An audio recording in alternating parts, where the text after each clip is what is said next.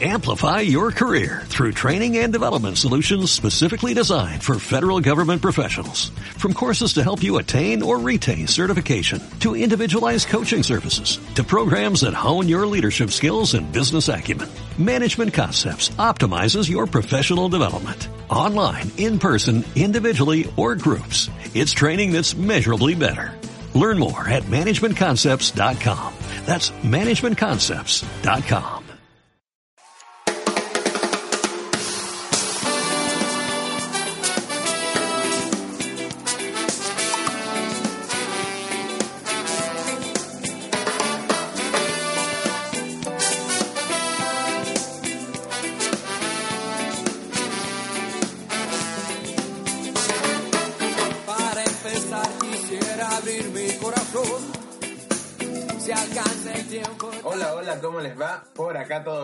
Soy Sebastián Pérez del blog recorriendohoy.wordpress.com y en este capítulo les hablaremos un poco sobre turismo extremo. Nos treparemos por las alturas rocosas de la cordillera de los Andes y nos pondremos nuestro mejor calzado para adentrarnos al mundo de la escalada y el trekking. Dónde, cómo y cuándo realizarlo y por supuesto todos los pormenores para hacer de esa experiencia un momento inolvidable. ¿Cómo estás María Jesús? Hola Sebastián, muy, muy, muy bien. Y hola también a todos los que nos están escuchando en radioviajera.com. Soy María Jesús Pérez del blog bichitoviajero.com y como dice mi compañero, hoy nos pondremos mucho más extremos, así que hay que sacar esas botas de combate porque vamos a ver un poco sobre el turismo de aventura para ir motivándonos a salir de la zona de confort y empezar a probar cosas nuevas durante nuestros viajes. Así es. Y bueno, turismo que por lo demás ayuda bastante a mantenerse en forma, al cardio, a tonificar el cuerpo, en fin. A Ahí- tener ese verano sin polera. Exactamente, lo que todos añoran mucho, en muchas ocasiones para esas fechas. Pero bueno, hoy hablaremos sobre algunos tipos de escalada deportiva que necesitamos para iniciarnos en este deporte. Algunas cosas básicas como poder eh, desempeñarlo de forma segura, tranquila y feliz, por supuesto. Y sobre uno de los atractivos más visitados de los escaladores de Chile y todo el mundo, me refiero a Cochamó, un valle ubicado en la décima región de Chile, al sur de la capital, que la verdad es que es, bueno, dicen algunas personas, muchos escaladores que yo he conocido, que es como el Yosemite de Sudamérica. Ah, mira tú. Y además es parte de la ruta de la carretera austral, así que es muy visitado, sobre todo en la época veraniega de Chile. Sí, y tiene de hecho mucho, eh, bueno, aparte de los sectores de escalada, tiene muchos atractivos como unos toboganes naturales que se forman por la erosión del agua, entonces la gente se tira por las rocas. Ah, qué buena. Eh, bueno, hay muchas, digamos... Pesca. Hay, sí, hay pesca también, por supuesto. Hay muchas subidas, sí. hay, hay muchas subidas, por ejemplo, a trekking. Hay un cerro que me parece se llama el Cerro Arcoíris, donde tú puedes ver al otro lado Bariloche. Ah, qué buena. Argentina, imagínate. O sea, en verdad vale mucho la pena ir a Cochamó y bueno, aprovechar si uno está en Cochamó hacer la, la carretera austral, que en verdad es precioso. Y sobre todo practicar deporte, que es lo, lo bonito de, de disfrutar el ejercitarse y también estar al aire libre. Además, les cuento que vamos a estar revisando cómo es hacer trekking en Sudáfrica, porque uno asocia Sudáfrica con safari y no es lo único que se puede hacer para allá. En Ciudad del Cabo, por ejemplo, tienen una cultura outdoor súper fuerte. Hay muchas playas donde la gente hace deporte, al aire libre, sobre todo en caminatas, bueno, trekking que mencionábamos. Y hay muchos cerros para practicarlo, como la Table Mountain y la Lions Head, que son las dos principales, las dos más grandes de la ciudad. Se ven desde prácticamente cualquier punto de Ciudad del Cabo. O sea, es como una especie de referencia para nosotros la cordillera de los Andes, bueno, para Ciudad del Cabo es la Table Mountain y la Lions. Así que ahí también les voy a estar contando todos los detalles de este viaje que yo hice hace un tiempo atrás para que se animen a conocer Ciudad del Cabo y obviamente quemar un par de calorías durante el viaje. Entretenido todos esos destinos naturales de Sudáfrica, Mari. Es precioso, Sudáfrica es un... O sea, bueno, el mundo entero, pero Sudáfrica, bueno, como todo lugar, o sea, todo país debe tener su microclima, su historia, sus lugares. Exacto. Así que ya, pues, ya saben. En unos minutos más vamos a ahondar un poco más sobre esto. eh, y bueno, turismo extremo, de montaña, vida outdoor, en fin. Así que ahora, Mari, ¿te tinca si nos vamos a escuchar algo prendido? Me parece, ¿Con qué vamos a partir esta vez, ¿Qué Sebastián? tal un clásico sesentero, así algo de los 70, en fin, algo medio rockero? Me, me tinca, así como pa- para escuchar en la carretera. Claro, algo como de Río quizá. Me tinca. ¿ya? Bueno, esto es Creedence con Green River en radioviajera.com.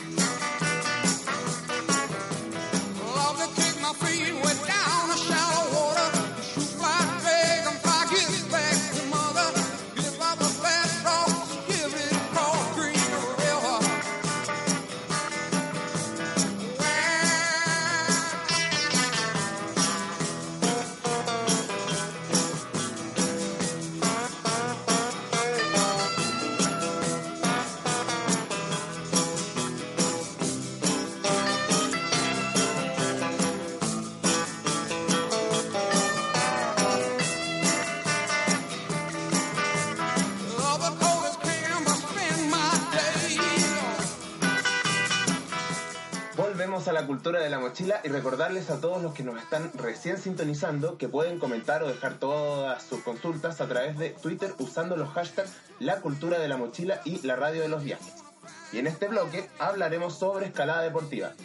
¿Has escalado, Mario, o quizás tenido algún acercamiento a este deporte? La verdad es que no, para nada. No he escalado ni me he acercado todavía a este deporte, aunque no me falta la ganas. Pero me- me- tal vez me falta el, El coraje. el o la parte cardíaca un poco. O sí puede ser el coraje, como quitarme el susto.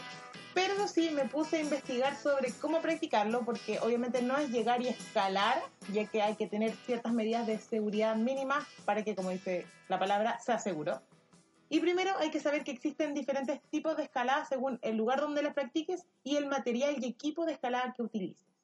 Por ejemplo, algunos de ellos son la escalada libre, en hielo, en roca, la escalada deportiva, el recódromo o escalada indoor y el psicoblock, entre otros. Sebastián, bueno, tú te manejas en el tema y quiero que nos cuentes a, a mí y a todos los que nos están escuchando cuáles son los que tú has practicado. Bueno, así como que me manejen el tema no, pero Pero, pero has ha estado, he estado escalando, he estado bastante, experto, o sea, eh, compartiendo con hartos jóvenes, digamos que son escaladores, en fin. Mira, lo importante básicamente es manejar, como bien tú dices, todos los requerimientos mínimos para, por supuesto, no accidentarse. Y bueno, como tú recién nombraste, hay varios tipos de escalada. Eh, La verdad es que no las he practicado todas, pero las he practicado casi todas, a excepción de eh, la escalada en hielo que la verdad que no he tenido la oportunidad de poder eh, desarrollarla, pero tengo un dato súper eh, bueno en Coyhaique, a unos 60 o 70 kilómetros al sur de la ciudad, que hay una cascada que en la temporada de invierno se congela. Esto como entre junio y agosto, digamos acá en, en Chile, en el hemisferio sur. hemisferio sur justamente. Y bueno, además tuve un acercamiento con la muerte cuando hice psicoblog en el sur de Chile también, pero allá en el valle de Cochamó, que bueno, de lo que recién le estaba comentando un poco, pero bueno, recordando que el momento la verdad es que fue bien loco lo- la situación, pero ¿qué le vamos a hacer? Así que para los que no saben, bueno, me fue comentarlo, soy, de repente soy medio olvidadizo. El psicoblock es una forma de escalada deportiva en la que uno escala en un bloque de roca, que puede estar en ríos, lagos o inclusive en el mar, pero sin cuerda. Entonces si uno se suelta, se resbala o se cae, eh, por supuesto el agua es la que amortigua la caída y uno se refresca. Pero entonces te vas colgando como, te vas subiendo como o afirmando de la roca con tus mismos brazos y piernas. Exacto, o sea, solamente estás con las zapatillas y bueno, no sé, un flotador si eventualmente no, no, no sabes, no sabes nadar bien, bien. en fin, pero no creo, generalmente los que van a hacer este deporte es porque les gusta el agua. Obvio, y, tienes que tener, o sea, eso es parte de la seguridad que estábamos mencionando, saber nadar si vas a hacer psicoblock. Lo que sí se puede recomendar, eventualmente recomendable es que si es que te tiras de repente, bueno, como experiencia que me pasó más o menos, ahí contaré un poco lo que me pasó. Pero, eh, por ejemplo, si la corriente es muy fuerte de un río, eh, te puedes tirar con cuerda, amarrado con una cuerda para que eventualmente, si es que te lleva la corriente, la persona que te está asegurando con esta cuerda te pueda dar un jalón y no te ahogues. Ah, está bueno eso. Oye, a mí me quedó dando vuelta lo que dijiste de que tuviste un acercamiento con la muerte. ¿Qué, qué, qué pasó ahí? ¿Se puede contar? ¿O es, o es un- una información confidencial? No, Ah. no, no, no, no, sí, sí se puede contar. Mira, lo que pasa es que me aventuré al río Cochamó a escalar porque iba a estar, digamos, poco tiempo arriba. Eh, imagínate que desde la carretera austral hacia el interior del valle de Cochamó se llega a la Junta, que es donde están los sectores de camping, cabañas y bueno, también todo lo que son los se- sectores de escalada, caminatas, trekking, como te conté, los toboganes, en fin, todos sus atractivos naturales y digamos turísticos. Ah, como dato curioso, Cochamó está catalogada como la capital de la escalada de Sudamérica, por lo que es un gran destino para los amantes de la escalada como para ir a conocerlo. Eso yo lo había ¿Ya? escuchado, así que vale la pena a los que les gusta la escalada. Oye, pero y Pero volviendo bueno, a, sí, sí, perdona, a la perdona. historia de, de, de Mira, tu acercamiento con la finalmente, para llegar a la Junta, bueno, es que como pa- para ir eh, contextualizando un poco el, el- el suceso, ¿Ya? eh, para llegar a la Junta hay que subir más de 16 kilómetros, ¿ya? Lo que en total me llevó con unas 7, 8 horas entre que vas parando, igual vas disfrutando del, paisaje, en fin. Como te dije que tenía poco tiempo, eh, porque estaba mochileando con otra persona y esta persona se quedó abajo porque estaba con dolores de, rodillas, estaba como medio complicado como para acompañarme, yo le dije que me iba a demorar entre uno, dos, a lo más tres días en subir y bajar, ¿me entiendes? Entonces entre la subida como son ocho horas y la bajada, bueno, suma y sigue el tiempo que estar allá, entonces tuve como un día y medio, dos días por decirte allá, arriba. Eh, entonces bueno, como, como tenía poco tiempo me aventuré rápidamente con un gringo que conocí arriba en la, digamos, en, la junta y me acompañó a escalar al psicólogo. Pero no tomé las, las medidas de riesgo pertinentes, digamos, antes de... O sea, fue complicado, pero por lo mismo, bueno, yo creo que aplica lo que estábamos hablando hace un rato y, y- y que es importante que todo lo que nos están escuchando lo tengan en cuenta. Si recién se están iniciando en el mundo de la escalada o tienen ganas de empezar a probarla, partir de a poco. Y ahí yo creo que uno de los más seguros es justamente el que habíamos mencionado al principio, que era el rocódromo o la escalada indoor, que O, se le conoce. o gimnasio de escalada. Ah, ese es otro, sí, otro de los nombres. Claro, que la, en el fondo, para que entiendan qué es esto, es una instalación preparada para practicar en la ciudad y así tú vas como perfeccionándote la técnica que es necesaria para ir, como se dice, a ligas mayores, que sería justamente la escalada en roca o en hielo, por ejemplo. Y por supuesto también te sirve para entrenar en días de lluvia y no perder el training, como dicen por ahí fondo, porque puedes utilizar este espacio cualquier día del año. Y como puedes practicar en estos gimnasios, también puedes practicar en, en boulder, que son estas rocas de poca altura, es decir, menos de 5 metros, donde escalas sin cuerdas, que también es otra opción para los que, como recién mencionamos, están recién iniciándose en la escalada. Así es. Y ojo que la práctica de la escalada deportiva en Chile es bastante nueva. Si bien la escalada se remonta desde comienzo de siglo, no fue sino hasta alrededor de 1986 acá en Chile, que algunos escaladores chilenos justamente empezaron a descubrir e implementar los lugares en los que actualmente se escala. Y desde ahí, bueno, se ha, se ha tenido un desarrollo más o menos lento, pero bastante sostenido en lo que es el tiempo. O sea, lleva poco más de 20 años, bastante, bastante nuevo en verdad. Exacto. Más o menos. Oye, Sebastián, ¿y cuál es como el equipo mínimo que debemos tener si queremos empezar a practicar la escalada ya saliendo un poco de, de lo que era estos gimnasios?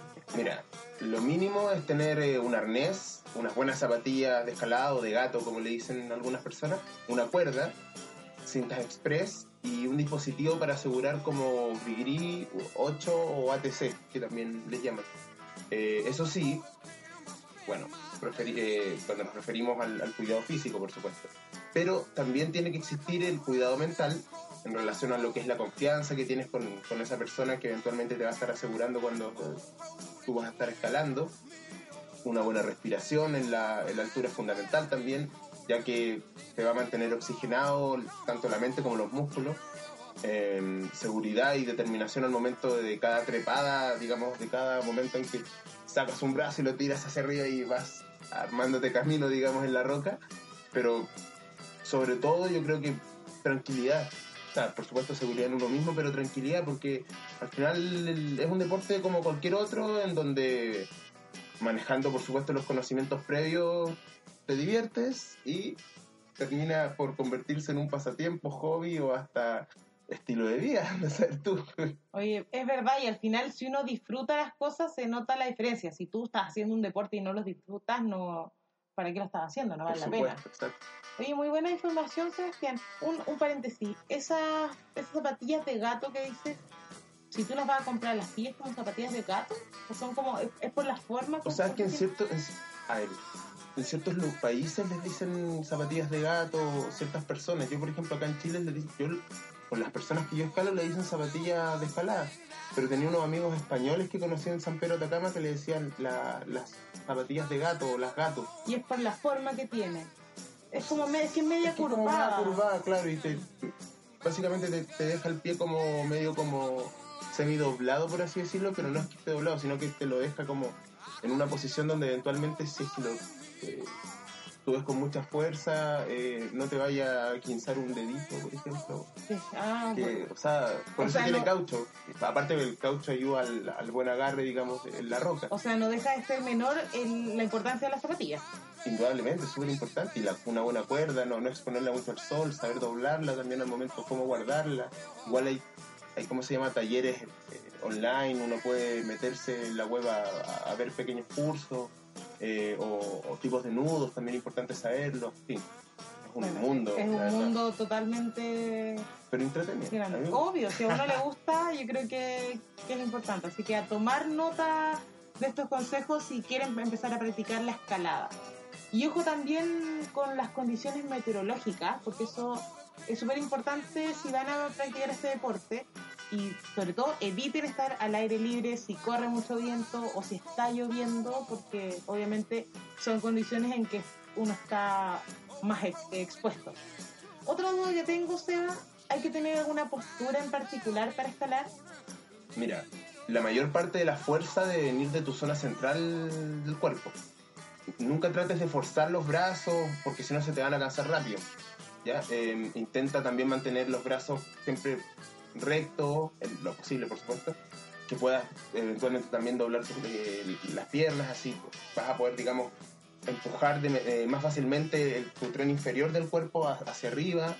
O sea, centrar básicamente entre, entre el, torso, digamos, el abdomen y parte de las piernas, porque por eso digo que hay que mantener los brazos eh, rectos, porque así es básicamente como, como adoptar la, la posición o, o lo, lo que hacen los monos más o menos, siempre los brazos más o menos rectos, balanceándose, porque si se mantienen, hacen el movimiento más que de los brazos del- de los hombros, de los homóplatos directamente. Perfecto. Entonces todo el torso que trabaja básicamente como tal dije el centro. Ya las extremidades te van dando el apoyo eventualmente para dar la fuerza con las piernas para subir, impulsarte. Y los brazos para balancearte eventualmente y por supuesto tener los agarres pertinentes para poder continuar camino hacia o arriba. sea, la mayor fuerza viene de las, de las piernas y de, y de la, y de, de la parte Abdomen, como abdomen, exacto. o sea, como el... el... Torso, abdomen, centro y Ah, ya, perfecto. Ah, bueno, y otra cosa bastante importante, antes de cualquier inicio de escalada, eh, un previo calentamiento muscular, estiramientos, elongación, en definitiva, eh, cualquier cosa que te ayude para evitar contracturas o desgarros cuando estás, digamos, arriba en altura, eh, es bienvenido. Cuando me refiero a elongación, me refiero a elongar efectivamente, brazos, piernas, pies, manos, incluso dedos, orejas, no, no. cuello, espalda, o sea, una buena respiración al momento de elongar para ir soltando también, digamos, la, la musculatura, en fin, el poder sen- sentirnos liberados, eh, eh, lo posible, lo más liviano. Oye, es súper importante en verdad lo que menciona Seba, porque muchas veces olvidamos la importancia de elongar y hacer, una, hacer un calentamiento muscular antes de un deporte, sobre todo cuando son de alto rendimiento. Y yo creo que eso es súper necesario, no solo para soltar los músculos, como tú mencionas, sino que también para evitar estas futuras lesiones. Así que muy importante elongar, obviamente antes, y yo creo que asumo que también post escalada. Justamente también. Bueno hacer unas previas, unas post elongaciones de Sí, escalar. y, y así obviamente evitan lesionarse, contracturarse y, y siguen practicando este deporte por mucho más tiempo. Hoy vamos a seguir hablando mucho más sobre turismo extremo. Tenemos trekking para seguir conociendo más, pero antes nos vamos a cantar un poquito. ¿Te parece, Sebastián? Bueno, Vamos a escuchar Latinoamérica de Calle 13 aquí en radioviajera.com. Soy, soy lo que dejaron, soy toda la sobra de lo que se robaron. Un pueblo escondido en la cima, mi piel es de cuero, por eso aguanta cualquier clima. Soy una fábrica de humo, mano de obra campesina para tu consumo. Frente de frío en el medio del verano, el amor en los tiempos del cólera, mi hermano. El sol que nace y el día que muere, atardeceres. Soy el desarrollo en carne viva, un discurso político sin saliva. Las caras más bonitas que he conocido, soy la fotografía de un desaparecido, la sangre dentro de tus venas. Que vale la pena una canasta con frijoles. Soy Maradona contra Inglaterra, anotándote dos goles. Soy lo que sostiene mi bandera, la espina dorsal del planeta en mi cordillera. Soy lo que me enseñó mi padre, el que no quiere a su patria, no quiere a su madre. Soy América Latina, un pueblo sin pierna pero que camina. Oye, Tú no puedes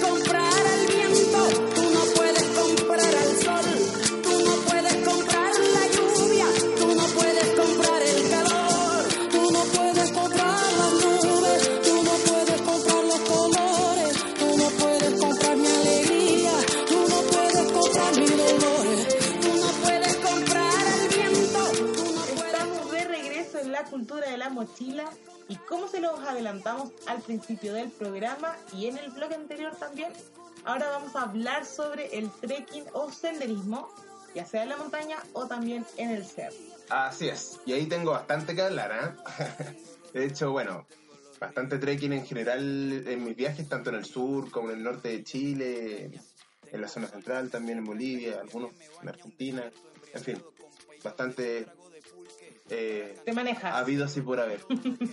Mira, la verdad es que así como la escalada, yo diría que lo necesario es mantener un- una buena respiración para poder desarrollar bien el, el trekking. Eh, bueno, hidratarse harto también, por supuesto, el momento de, de estar en el cerro, en la montaña. Y bueno, lo otro también es, o sea, no lo otro también, sino que lo otro indudablemente es tener el espíritu, las ganas, la motivación de, de- de querer adentrarse a un bosque, una selva, a un desierto eventualmente, o sea, es la- los climas son, son diferentes. Un mapa y una brújula tampoco están de más, siempre son bienvenidos o necesarios dentro de estas travesías o trekking o caminatas que podemos estar haciendo. Y Para ayudar en el fondo a, a la orientación, nunca está de más. por supuesto, o sea, particularmente acá en Chile nosotros tenemos la cordillera de los Andes, entonces eso igual nos ayuda a poder ubicarnos mejor, pero de repente en otras partes del mundo no hay cordilleras o, No hay referencia. o hay otro claro. tipo, bueno, en otras partes se re- eh, hay más- más referencias con las estrellas, en fin. Aquí particularmente tenemos la cordillera y- o el mar y eso eventualmente nos, nos da un- una visión un poco más...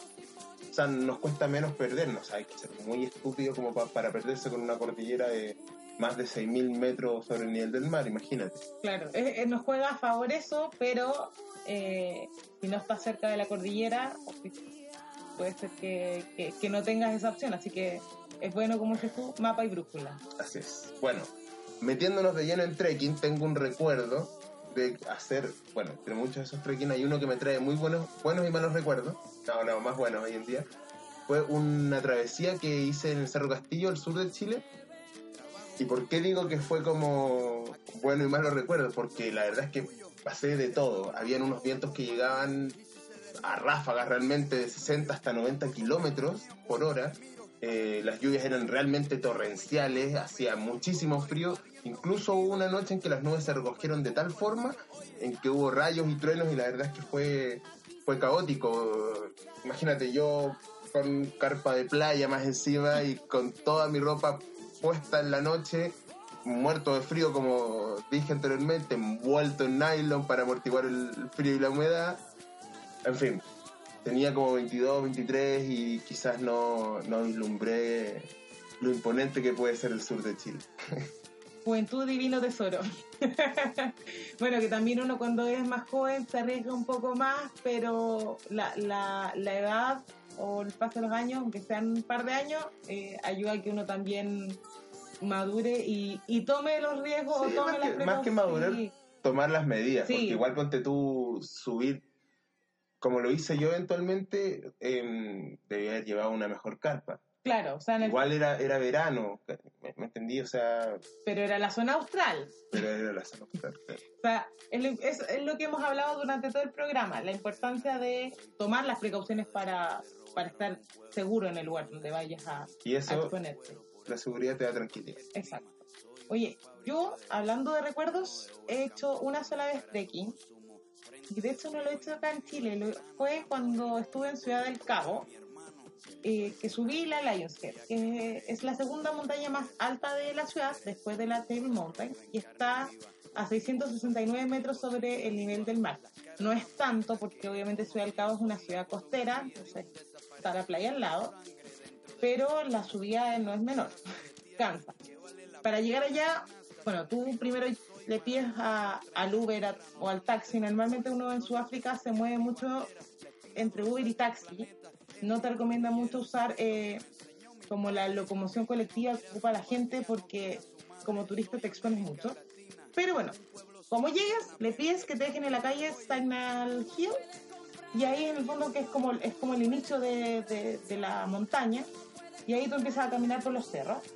Es una subida que, bueno, para mí, que era la primera vez que hice un trekking, consideré que era bastante sencilla. Al final solamente se pone mucho más empinada y, y ahí es un poco más, más riesgoso. Ojo para los que tengan vértigo, porque la bajada a mí me dio un poco de vértigo. Yo jamás en la vida me había tenido ese problema, pero es un camino en que cabe una sola persona. Entonces cuando estaba bajando y vi como la quebrada, ahí me dio como un poco de, de nervio. Así que ojo, ojo, los que ya saben que tengan vértigo, tal vez mejor evitarla. Pero si no tienes eso, en verdad la recomiendo para todo tipo de viajeros. También eso sí, bueno, como todo trekking, llevar una botella de agua. Acá en este caso pega mucho el, el sol en la tarde, eh, pega de, frente, entonces la botella es indispensable. Agua ojalá filtrada, porque cuando uno viaja, evitar tomar agua de la llave. Y eh, ¿cuánto te demoras más o menos en esa subida? Son como tres horas. Yo caminé en modo muy lento tomando fotografías, así que bastante bien. O sea, tres horas en que paré, saqué fotos panorámicas, las aves y, y llegué digna a- al final de- del cerro. Así que es un buen trekking. Mira qué buena. ¿eh? Bueno, uno siempre para tomar fotos o al menos mirar, contemplar eh, espacios y eso te remonta o te hace recordar momentos, lugares, personas maravillosas que, que conociste en el viaje, en la vida misma, cuando estás recorriendo o como sea. De hecho, bueno, yo llegué a hacer eh, trekking y travesías de hasta eh, 4.200, 4.300 metros sobre el nivel del mar, imagínate. Esas Realmente ahí sí que te acuerdas de, de tus pulmones, porque wow, cómo te exige el oxígeno ahí. No, y ahí me imagino que tienes que caminar mucho, o sea, mucho más pausado, porque si uno a más de 4.300 tiene que caminar lento, si vas en un trekking que tiene subidas y bajadas, ahí sí que tienes que ir como caminando modo astronauta, así como... Buena respiración nada más. Y, y un paso constante, constante pero piano piano, como dice el dicho. Oye, a mí, volviendo como a- al recuerdo de, de Sudáfrica, lo que no hice, un trekking que, que me quedó pendiente que cuando vuelva algún día lo voy a hacer, fue hacer el trekking de la Table Mountain, que de hecho es una de las siete maravillas naturales del mundo, para que Mira, no tenía idea. tengan anotado. ¿Sabes que yo tampoco? Lo más gracioso es que lo supe hace poco, no cuando estuve allá. Lo encontré, o sea, es una maravilla. Así que eh, se lo merece. Pero esta subida, este trekking, no lo hice, no lo puedo hacer por tiempo, pero estuve revisando muchos blogs de diferentes viajeros de Latinoamérica, de España, y leí que dicen que esta subida es súper dura. Está a unos 1100 metros sobre el nivel del mar y eh, dura entre unas 2-3 horas el, el ascenso, pero que la vista vale totalmente la pena. Y obviamente también en este caso tienen la opción B para los que, bueno, o no quieren hacer el trekking o no pueden porque por capacidad física no, no pueden en el fondo caminar, tienen problemas de la rodilla, lo que sea. Eh, pueden subir en el fondo para ver esta misma vista tomando el teleférico que cuesta 250 rands en la mañana, que son como unos 18 dólares, y 225 rands eh, después de las 3 de la tarde, que eso equivalen a unos 16 dólares. Ese es el precio de adulto. Y en el caso de los niños son 110 rands, que son alrededor de unos 8 dólares. Así que esa es como la opción B para el que no pueda hacer el trekking, pero quiere obviamente disfrutar esta panorámica. Mira, interesante para todos los que gusten del trekking y quieran conocer un poco más sobre las tierras sudafricanas.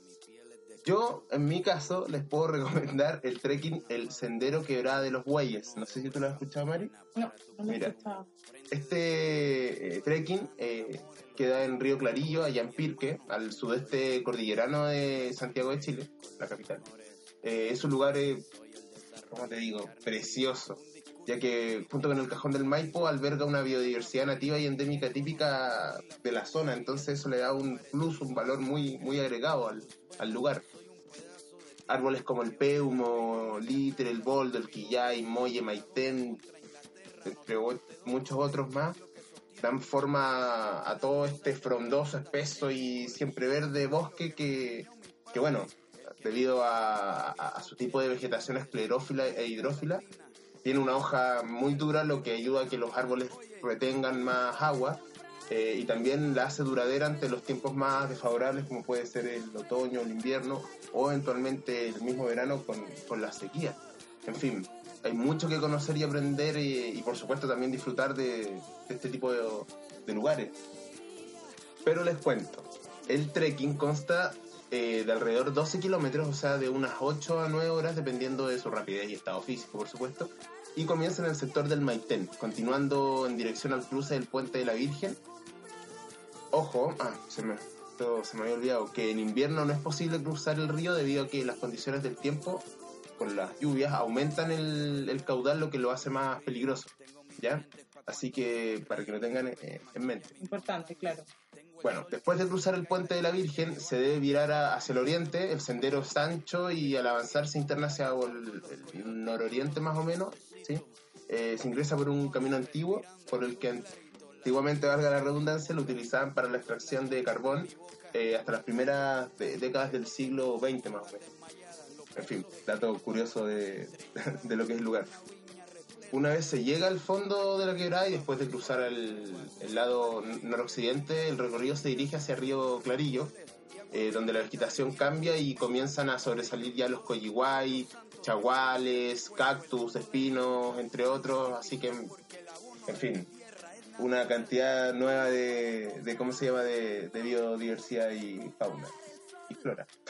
Precioso. Oye, Seba, y si alguno de los viajeros que nos está escuchando quiere llegar hasta Río Clarillo, ¿cómo, cómo lo puede hacer en el fondo? ¿Cómo, cómo llegaste allá? Bueno, se puede llegar en auto, por supuesto, pero para poder llegar en transporte público puedes tomar el metro línea 4 o la azul hasta las Mercedes y después tomar los buses rurales, la 978 y la variante específica de Río Clarillo del Metrobús que era el 74.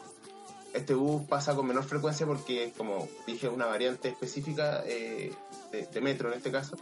Y bueno, el bus tiene que decir Río Clarillo en el parabrisas para, para tomarlo. Ambos buses valen 600 pesos, lo que son alrededor de un euro, un dólar más o menos. Em, y el viaje demora algo así como una hora, una hora un cuarto, hasta el portón más o menos de la entrada del- de la Reserva Nacional. Es el último paradero, así que imposible que, que- que se pierdan igual. En todo caso, le pueden preguntar al chofer para que no, Y le puedes decir que vas a Río Clarillo para que te... para que te avise y para, claro, y no estar perdido eventualmente.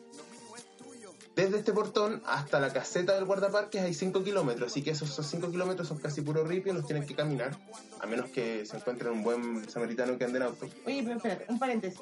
Esos 5 kilómetros son, además de los 12 kilómetros que vas a caminar como en el trekking. Exacto. Ah, no es menor, o sea, Sí, no es un- son- en total yo creo que, o sea, bueno, piensa, son 12 kilómetros más 5 de ida, 5 de vuelta, O son, sea- 10, son 22, son como 22. O sea, es un trekking igual mucho más avanzado. Es exigente, sí, es exigente. No, no es para no es para el amateur como yo. A Mm, menos que te des todo el día para hacerlo. Claro, también es una opción. Ir parando a poco. Oye, y una duda. Estos buses que, que nos estás comentando, ¿tienen unos horarios en particular? ¿Salen cada, cier- cada cuánta frecuencia más o menos? Mira, la verdad que, eh, buena pregunta. El horario de estos buses es como la de toda locomoción rural. Frecuencias de entre 15 a media hora, digamos. Y bueno, el último bus pasa cercano a las 9 de la noche, como para que lo tengan en mente.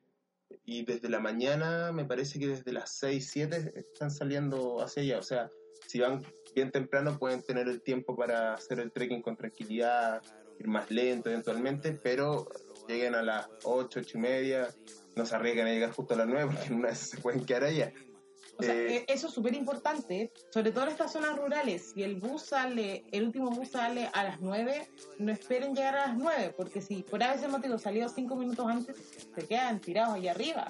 Entonces es importante que cuando uno haga un trekking considere los tiempos, como decís tú, cuántos kilómetros me demoro en llegar allá y los kilómetros de vuelta y, el- y los tiempos los para tiempos que, para que los- alcances a devolverte. Y los tiempos de caminada de uno, porque Exacto. uno, o sea, uno siempre cuando va a hacer este tipo de trekking se investiga, lee eventualmente para tener una idea previa de lo que va a hacer en la caminata. Pero de repente, mira, yo particularmente, yo amo estos deportes, pero yo particularmente soy asmático. Entonces de repente me tengo que dar ciertos tiempos que otras personas eventualmente no se los dan. Entonces si una persona lo hace en 7 horas y es todo terreno, pero no es asmático como yo, quizás lo pueda hacer en menos tiempo y a mí particularmente igual me gusta mucho parar para tomar fotos, contemplar, respirar los espacios, en fin. Claro, no llegar y caminar, llegar y volver, sino no. A lo que voy es que cada uno sabe o, o- o cada uno maneja sus tiempos para quedarse, para contemplar, para tomar fotos, para caminar, en fin. Y si todavía no saben bien sus tiempos, llegar lo más temprano posible en el fondo para ir ahí mismo probando, pero tener el tiempo suficiente de horas para poder adaptarse y no quedarse arriba tirado, que es lo más importante. Oye, Seba, y aprovechando de que estamos hablando sobre el trekking o senderismo, como también se le conoce, estuve revisando algunos consejos prácticos a la hora de empezar con esta disciplina. A ver, ¿qué nos puedes contar? Mira, el primer consejo es usar ropa cómoda, obviamente, que permita que te muevas libremente. Por ejemplo, las prendas transpirables o en capas son buenas justamente para eso. Principalmente, evita los jeans. O sea, eso está lo primero en la lista. Jamás uses jeans para hacer trekking. Y eh, las prendas de algodón, ojalá también evitarlas porque se demoran mucho en secar y tampoco dejan que la piel eh, respire bien. También es recomendable andar con una cortavientos porque si después hace calor, ocupa menos espacio para guardarla en tu mochila y si obviamente hace frío, te la pones. Exactamente. Y bueno, hablando de la mochila, trata de que, por supuesto, esta sea liviana para que no te moleste eh, en la caminata, indudablemente. Eh, siempre lleva también algún snack, no sé, estas barras enérgicas, maní, frutos secos. Yo por lo general llevo eso, pasas, en fin. Cosas que te den, digamos, a- Energía al instante. Harta energía instantánea, justamente. Pero también que sea duradera en el tiempo, porque por ejemplo tam- muchos de las azúcares, por ejemplo, que uno come te da mucha energía, pero en el tiempo es, es a corto plazo, entonces uno está consumiendo mucho en, el, en poco tiempo en comparación con este tipo de, de frutos. Indudablemente e indiscutiblemente, muy importante, una botella de agua. Siempre en nuestros trekking, caminatas que hacemos a las montañas, hidratarnos bien en esta caminata en lo posible, y aquí aprovecho de, de pasar el dato, que sean estas botellas plásticas. Hay una marca que se llama Nalgene que usa estas eh, botellas que están libres de BPA, que es la sigla de bisfenol A, que es un agente cancerígeno que por supuesto nos afecta a nosotros al momento de consumir y que no nos damos cuenta porque muchas veces estas botellas plásticas que, Que uno encuentra en que uno encuentra en el supermercado. supermercado, justamente las, las tradicionales, al exponerse al sol con un poco de líquido, agua, eh, van botando este agente cancerígeno, que es el, el BPA. Y estas botellas que yo estoy diciendo, las Nalgene, justamente no tienen eh, ese, ese material en, en su plástico. Entonces, son reutilizables y así podemos, digamos, hidratarnos de mejor manera cuando estamos haciendo nuestro trekking. Toda la razón, Sebastián, es súper importante eso. Y además consumimos menos plástico en vez de estar comprando, comprando botellas de agua. Justamente. Oye, otro consejo bueno también es que si van a hacer un trekking de varios días, como por ejemplo el caso del circuito W en Torres del Paine, trata de que el peso de tu mochila no supere el 15 a 20% de tu peso corporal. Y cuando tengas que distribuir este peso de tu mochila, trata que las cosas más pesadas las pongas en el centro, lo más liviano esté en la base y así en el fondo vas calibrando. ¿Por qué? Porque así no cargas tu, tu espalda baja, que es la parte más delicada, con lo más pesado, ¿cachai? Y, todo, y, y, el, y el peso de, de las cosas la lleva tu, tu hombro y tu, y tu torso, que es justamente lo que, lo que es más grande que uno tiene en su cuerpo, la parte más ancha. Claro, bueno, indudablemente hay que saber distribuir eh, bien el, el peso para no tener estos problemas de lumbago Exacto. o de espalda, que bueno, es muy, muy recurrente, digamos, cuando uno está, está viajando. Bueno, otro consejo a la hora de hacer trekking es elegir eh, un buen calzado. Si tienes la posibilidad de invertir en unas buenas zapatillas de trekking, o mejor aún, si te las regalan, no, mentira. No, no, pero si tienes la, la posibilidad de poder invertir en un buen calzado, la verdad que hazlo. Porque yo siempre he creído que en, ropa, la verdad que una polera, un- nu- nunca he sido marquero, pantalones, me da lo mismo, pero creo que un buen calzado es, es fundamental, sobre todo en este tipo de, de deporte, en este tipo de actividades. Eh, te recomiendo una marca que se llama, que es noruega, si mal no recuerdo, que se llama Helly Hansen. Yo me compré unas hace unos años atrás y la verdad que me duraron como dos, tres años y les di, pero como decimos acá en Chile, tupido y parejo. Como bombo en fiesta. Lo importante es que sean uh, eh, impermeables y puedan resistir al agua.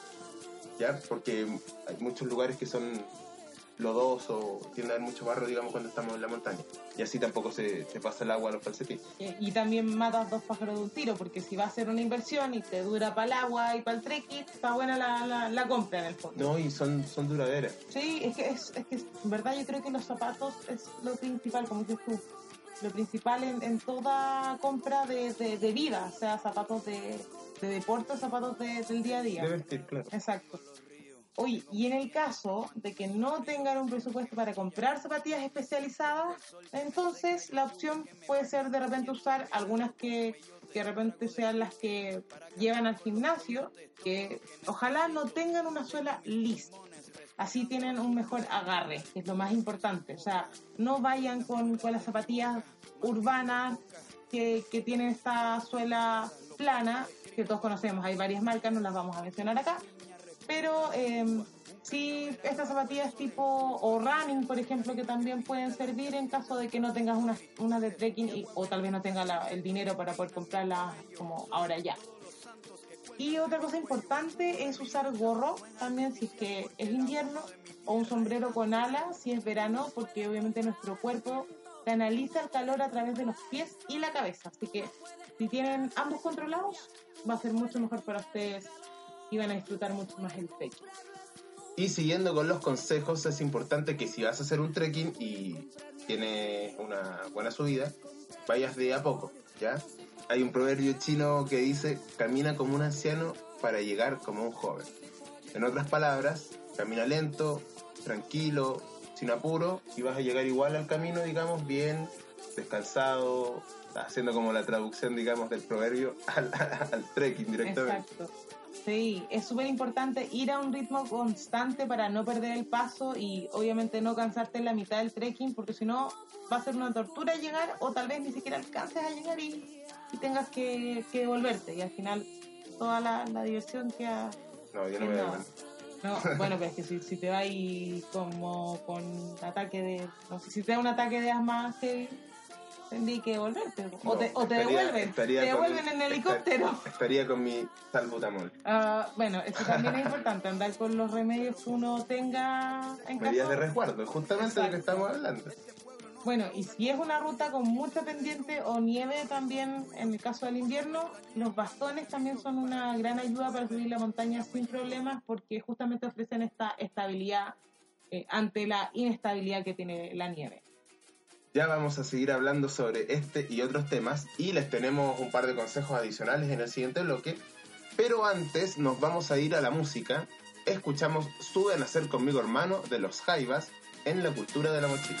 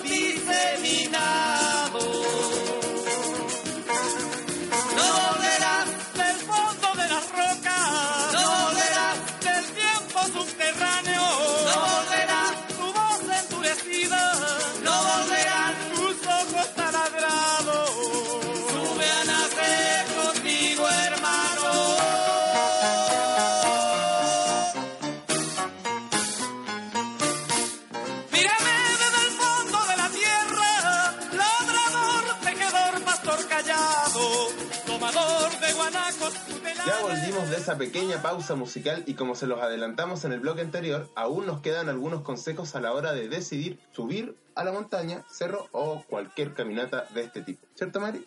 Así es, Sebastián. Ya les estuvimos contando qué cosas debían llevar, qué ropa utilizar y ahora vamos con los consejos prácticos de la ruta, porque la verdad es que no es llegar y subir al cerro, subir en cualquier parte, no se puede, obviamente, y siempre es necesario que tengas algún mapa o guía que te ayude a conocer previamente la ruta apta para hacer trekking. ¿Por qué se van a preguntar? Primero, porque te vas a asegurar que es una zona que tiene los requerimientos básicos para que sea un camino seguro y pensado para el viajero, o sea, para ti. Y segundo, porque no queremos que te pierdas en medio del cerro y si te metes en cualquier sendero no habilitado, puedes desorientar.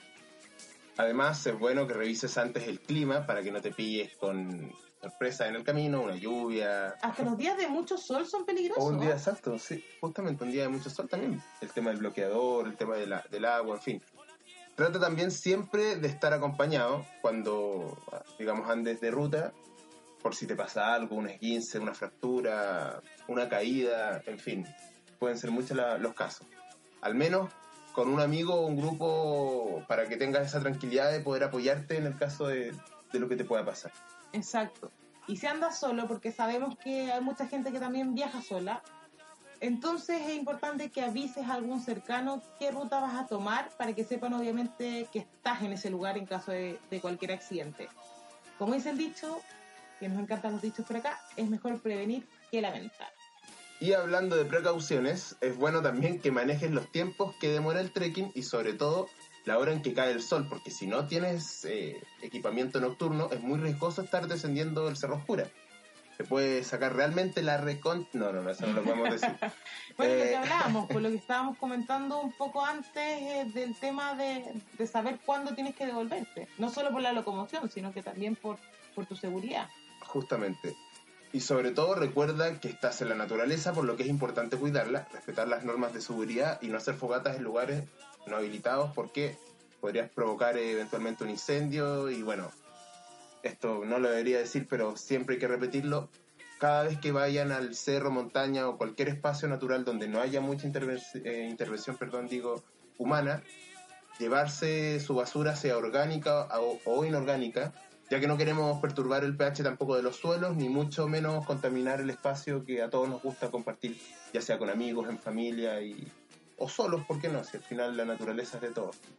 Es importante cuidarla y mantenerla. Exacto, y es súper importante lo de la basura porque han habido muchos casos de gente que deja, no sé, un, un confort tirado y, y eso con el mismo sol en el fondo, en días de calor, puede generar un incendio. O sea, es súper importante. Si usted tiene su basura, llévese. Confort, papel higiénico. Sí, sí, acá es Acá en un- Chile tenemos esa maña de decirle confort al papel higiénico. Papel higiénico, sí, porque si no no nos, van a, no nos van a entender en España. Papel higiénico, toda la razón. Hoy, Sebastián, ya llegamos al final del programa y una vez más se nos pasó hablando. Para variar. Esperamos que hayan tomado nota y que obviamente se animen a salir de la zona de confort, como lo hemos, lo hemos dicho, y probar cosas nuevas. Y si nunca han escalado, tal vez yo creo que con estos consejos que les dimos hoy, deberían empezar a intentarlo. Nunca es tarde, ¿cierto? Así es, nunca es tarde para poder animarse y aventurarse a un vuelo nuevo o una sacada de cresta en la roca. Bueno, pero si uno, si uno se cae en una roca, es mucho más entretenido que caerse en la calle yendo al trabajo, yo creo. Indudablemente, totalmente.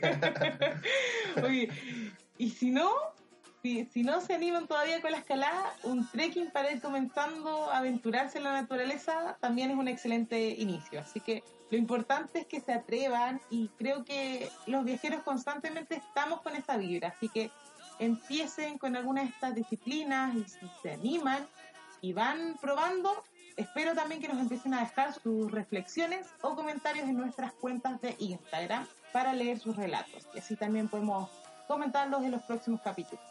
Recuerden que a mí me encuentran como Bichito Viajero y a Sebastián como recorriendo guion bajo voy para que empiecen a seguirnos ya en Instagram. Muchas gracias una vez más por acompañarnos en este capítulo de la cultura de la mochila, así que yo me despido. Bueno, Pedrito Mari.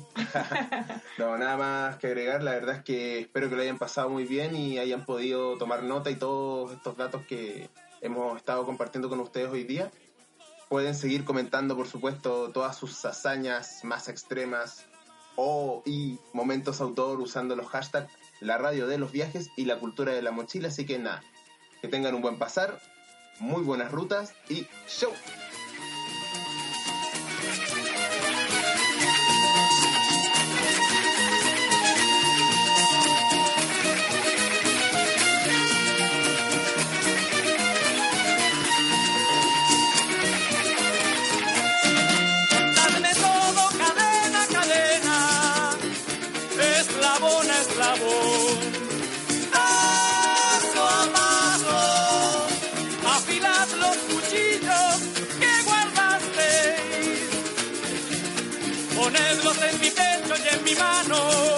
Como un río de rayos amarillos, como un río de tigres enterrados